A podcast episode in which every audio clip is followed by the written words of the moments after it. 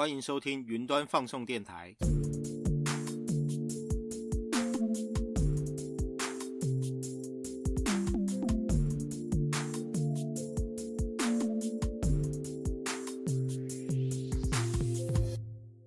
Hello，我是主持人克劳德。今天节目会介绍云端产业普遍使用的一个技术名词——基础建设及服务，也有人说 ICE。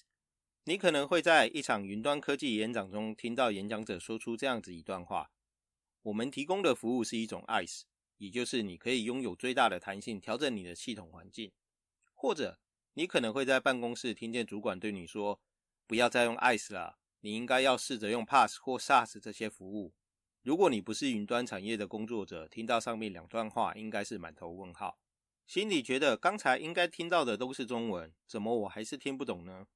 本集内容就是要帮助你了解这一个重要又常被使用的概念——基础建设及服务。节目内容提到的许多资料是引用微软官方线上课程，建议你听完这集内容之后，在节目资讯栏找到这堂课程的网址，从课程网页中获得更详细与完整的课程内容。先来预告本集的学习重点，你会学习到基础建设与服务这两个名词的定义。了解这两个名词的定义之后，就能完全听懂基础建设及服务这个专有名词的意义与用法。最后，我会运用一个我们生活常见的技术服务，再次说明 ICE 的意义。包含本集以及接下来的两集内容，也就是第七集、第八集和第九集，这三集是三部曲的设计，分别介绍基础建设及服务。软体及服务、平台及服务这三个技术名词，那么我们就开始今天精彩的节目内容。听到基础建设这个名词，你可能会直接联想到的像是马路、你家附近的公园，或是往返不同县市搭乘的高铁车站等。感觉上，基础建设就是一些我们日常生活必须用到的一些设施，而且这些设施是由政府规划与新建而成的。但是，一间公司需要用的网站，不可能是由政府规划与架设。所以，让一个网站运作的基础建设又有哪些呢？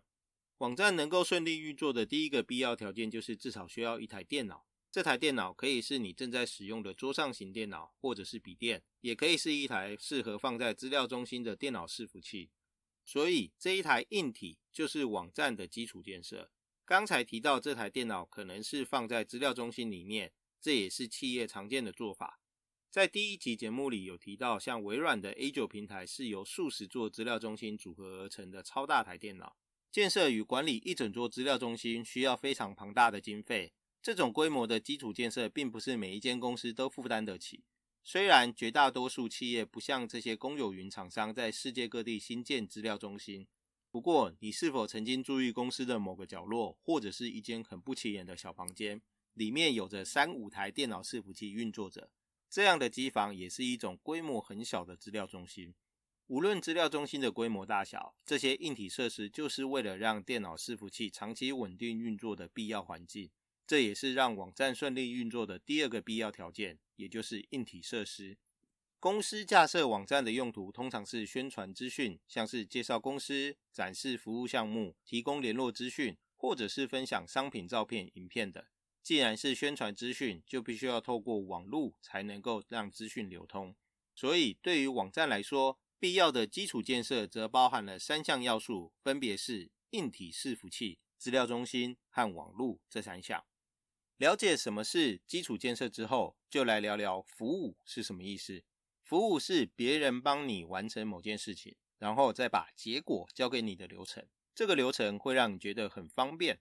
举例来说。餐厅的点餐服务是由服务生帮你点的餐点交给厨房，再将厨师的美味料理送到餐桌给你享用。从点餐、送餐到整理餐桌，都是由服务生完成，让你觉得到餐厅用餐的体验比起在家里自己煮来的方便。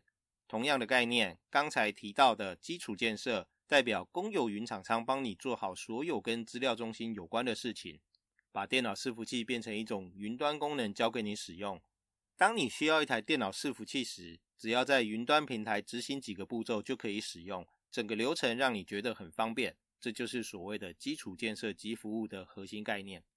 接下来就是科技英文单字教学的时间。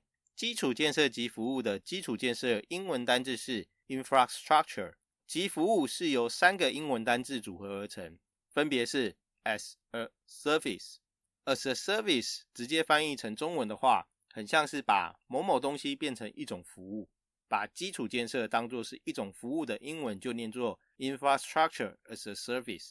因为英文字很多，念起来也很冗长，所以大家会把它念成 IaaS，也就是 IaaS 的缩写念法。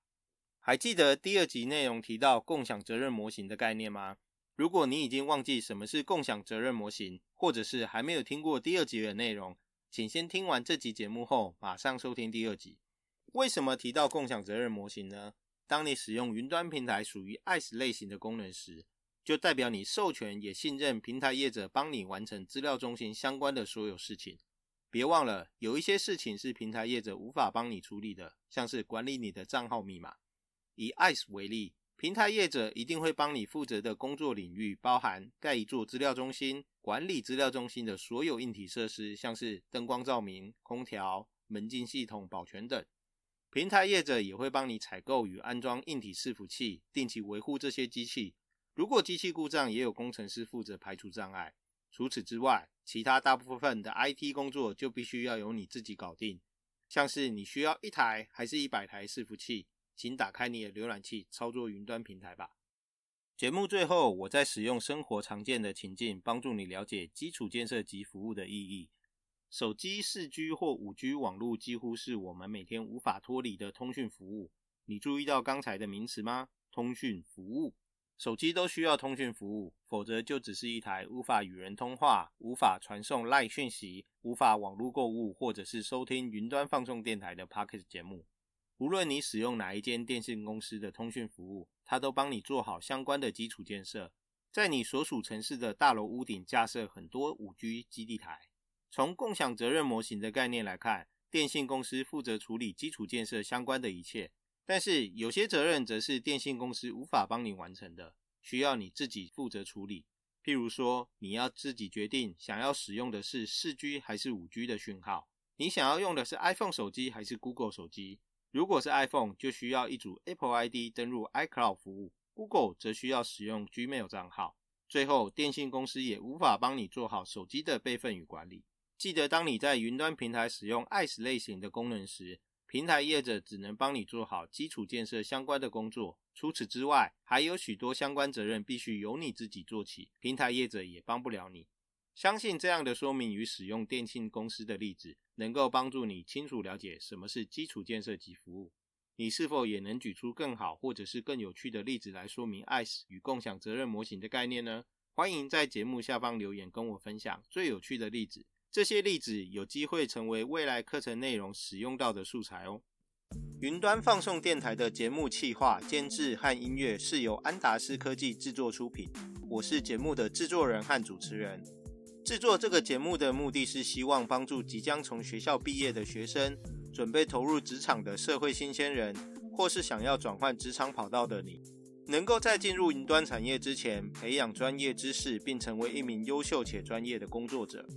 如果你认同我的创作理念，请在你的 IG 跟朋友分享收听心得，帮助其他人更容易找到这个节目。喜欢我们的节目，不想要错过每次更新的节目内容，请记得按下订阅。